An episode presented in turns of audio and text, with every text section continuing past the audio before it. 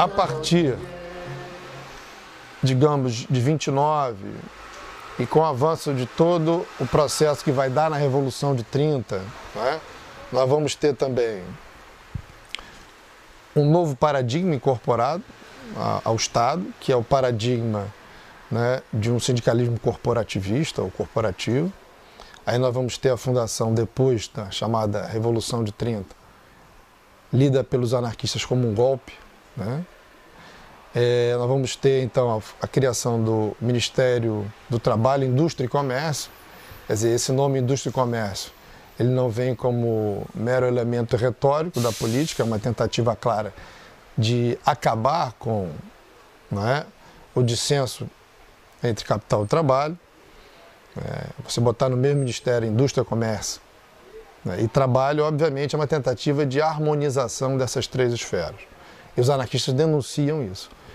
E essa denúncia vai, inclusive, com, em 31, com a crítica que os anarquistas fazem aos sindicatos que estão aceitando a chamada carta sindical.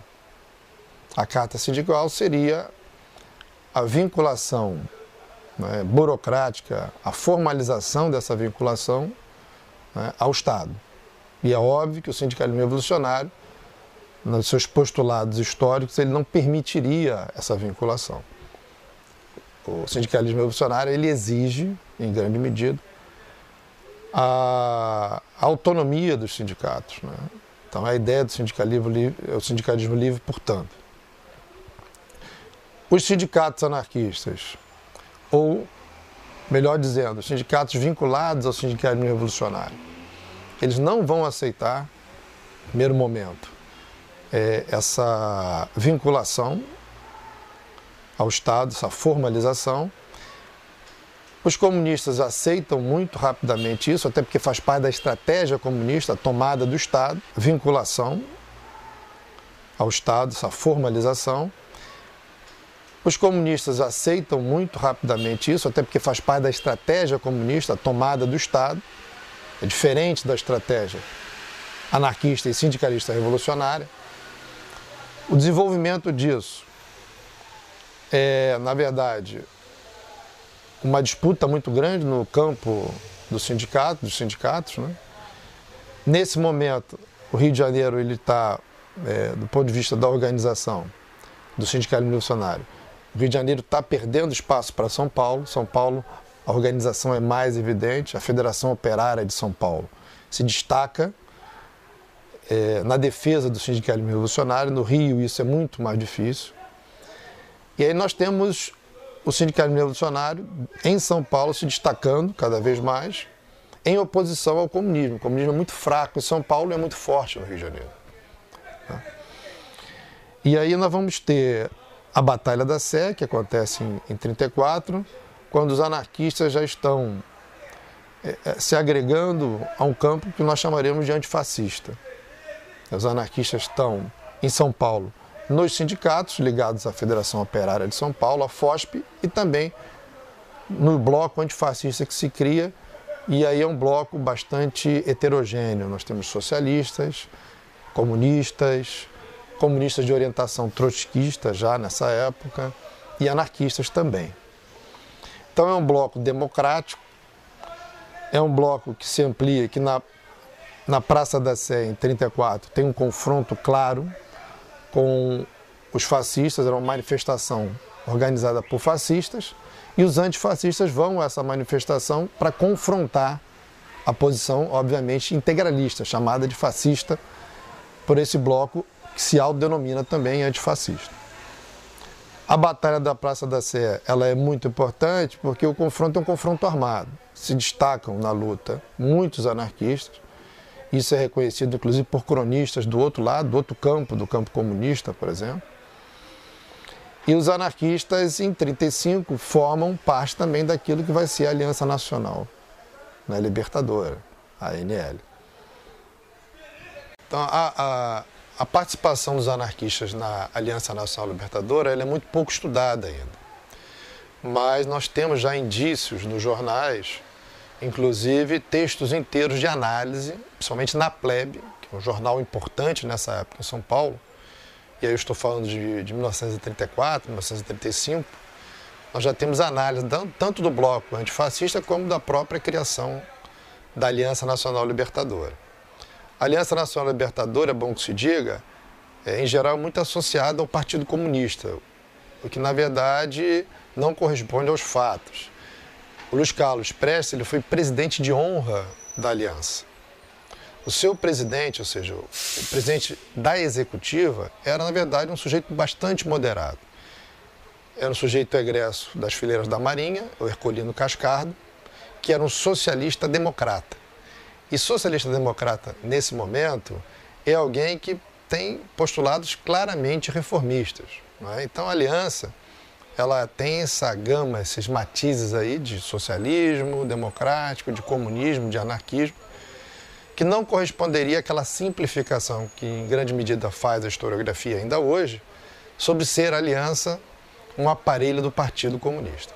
De qualquer forma, com a intentona mais para o final do ano de 1935, a aliança ela já cai na proscrição, ela é perseguida, na verdade ela já é colocada né, na ilegalidade antes mesmo da, da intentona, existe uma lei de segurança nacional que é criada nessa época também e que atinge diretamente a, a aliança.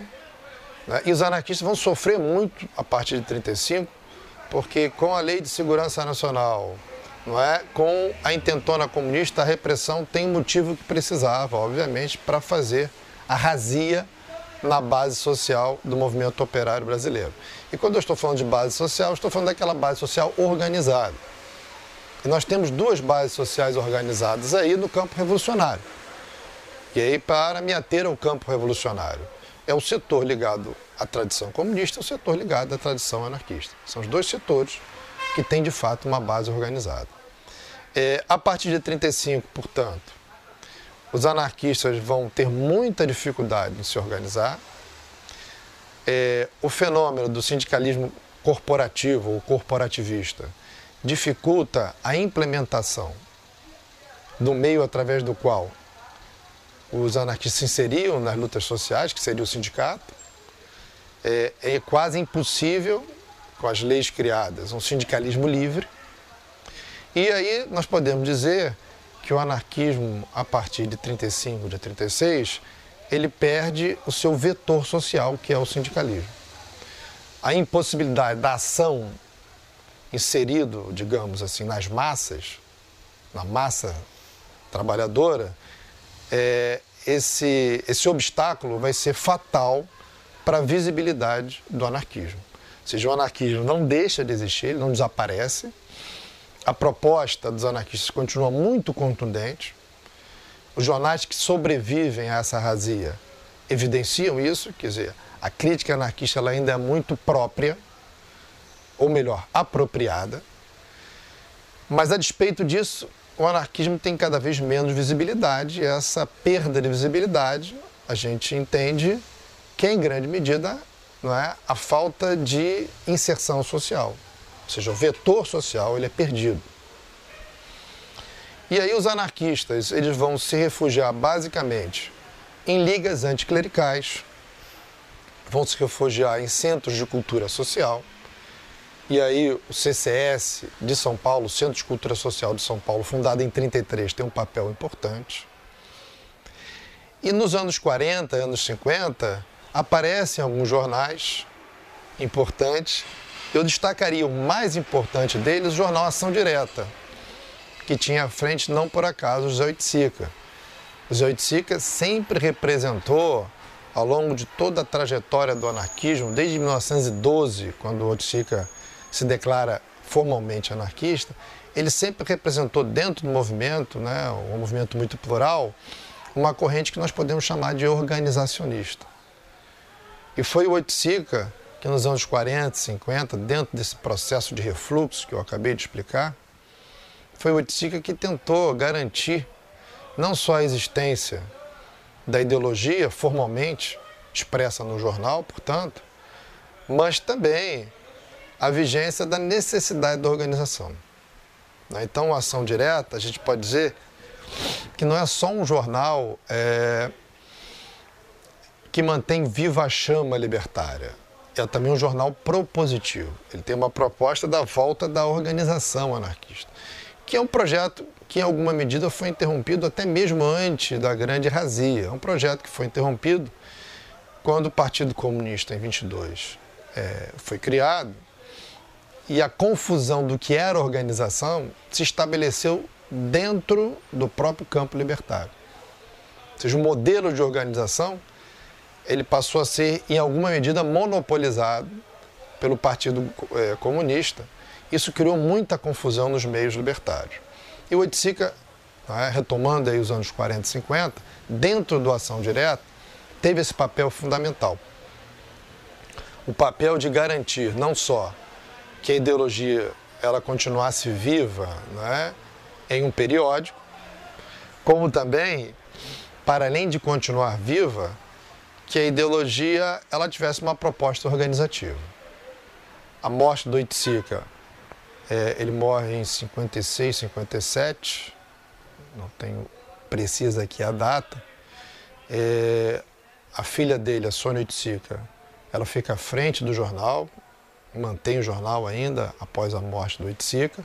Tem outros colaboradores, é, colaboradores já em idade avançada, o anarquismo no Brasil e no Rio de Janeiro em particular é um anarquismo de pessoas maduras, você tem poucos jovens, embora exista uma juventude, mas quem se projeta em grande parte são jovens. Alguns, inclusive, é, quer dizer, quem se projeta na verdade são os velhos, são os mais velhos, né? É legal repetir isso aí, não? Né? Então, quem, nesse momento, quem aparece no jornal são os mais velhos, embora os jovens tenham colunas no jornal. O Ideal Pérez, que vai ser muito importante nos anos 60, 70 e 80 para o anarquismo carioca, ele já aparece é, assinando algumas colunas no Ação Direta. Situação é, que vai avançar para os anos 60 quando acontece o golpe militar, né, o golpe civil-militar de, de 64. Esse golpe civil-militar de 64 atinge também os anarquistas, embora a historiografia omita é, esse aspecto. Os anarquistas serão perseguidos, o centro, professor José Oiticica, vai ser fechado pela polícia da aeronáutica. Muitos militantes anarquistas que estavam no centro, professor José Oiticica, serão perseguidos, no caso específico do Ideal Pérez, né? quer dizer, que sobrevive a esse processo todo, né? dos anos 40, 50, 60, o Ideal Pérez ele é uma figura muito importante para a organização anarquista no Rio de Janeiro. Ele vai ser preso pela Polícia Aeronáutica, vai ficar muito tempo é, incomunicável, vai sofrer um inquérito policial militar. O próprio Edgar Rodrigues também sofre um inquérito policial militar, mas não será preso, ao contrário do Del Pérez. Essas pessoas que são pilares, digamos assim, da resistência anarquista no período, serão perseguidas, portanto. Isso é importante que se diga, porque não só eles, também um movimento que estava crescendo na época, o movimento estudantil libertário MEL, né, a base desse movimento será duramente reprimida, alguns estudantes serão inclusive torturados. Há uma menção muito, muito pálida a isso, mas ainda há uma menção no livro Brasil Nunca Mais, foi o movimento, movimento estudantil libertário. E após o fechamento do, do, centro, do Centro de Estudos do professor José de Sica, depois da libertação do, do Ideal Pérez, os anarquistas vão ficar é, é, em pequenos grupos, pequenas células, tentando entender o que está acontecendo. Vão se formar grupos clandestinos de estudo. Esses grupos clandestinos vão estudar textos clássicos do anarquismo, vão estudar textos inclusive do marxismo, né? vão tentar é, refazer, vamos dizer assim, a análise do seu campo estratégico para essa nova conjuntura, estão com muita dificuldade de refazer essa análise de um campo estratégico para aquela conjuntura. Lhes parece à época que a estratégia antiga não dá conta da nova conjuntura e na, nessa medida eles têm muita razão. E já começa a ideia da retomada do vetor social. Para que o anarquismo tenha visibilidade, é preciso que ele tenha o seu vetor social.